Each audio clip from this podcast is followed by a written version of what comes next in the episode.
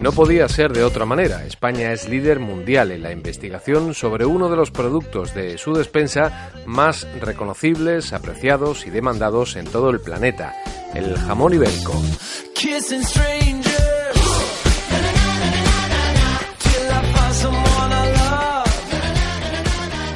Hace más de un decenio que se hablaba de la secuenciación del genoma de los hongos que hacen madurar los jamones y de ahí se pasó a la elaboración de modelos matemáticos para determinar el punto óptimo de esa maduración. Ahora la clave es tratar de evitar el fraude, que se venda como jamón ibérico lo que realmente no lo es, y para ello un equipo de investigación en tecnología electrónica e informática industrial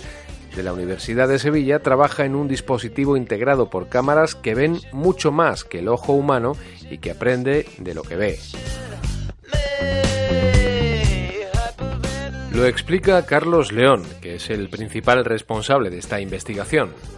La investigación se basa esencialmente en la utilización de un tipo especial de cámara que se llama una cámara hiperespectral, que la diferencia con las cámaras que utilizan solo el espectro visible es que permiten captar un rango de información espectral mucho más amplio, desde el infrarrojo hasta casi bandas muy, de frecuencias muy elevadas, para a partir de esa información, utilizando técnicas de inteligencia artificial, aplicar algoritmos de aprendizaje automático, de lo que se conoce como Machine Learning, para detectar determinadas características eh, en este caso de la carne, a partir de la imagen. Y la clave está en que ya no habrá que hacer controles aleatorios por parte de los inspectores, sino que la máquina será capaz de analizar en unos pocos segundos cada pieza que salga del centro de producción. No solo jamones, lógicamente, sino cualquier tipo de carne procesada o productos vegetales.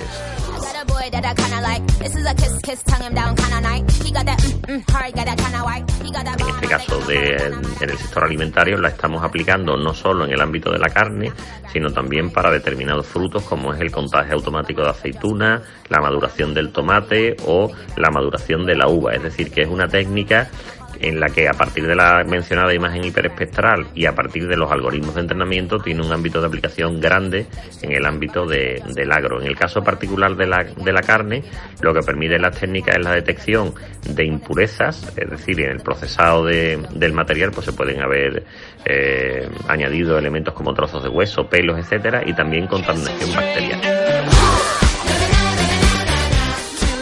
Programa de inteligencia artificial que utiliza el prototipo, capaz de detectar anomalías en el producto que comprometan la salud y la cámara en sí misma, tendrá además otras aplicaciones, por ejemplo en el ámbito de la medicina, pudiendo detectar tumores, o en el del patrimonio, determinando la intervención más idónea sobre un monumento.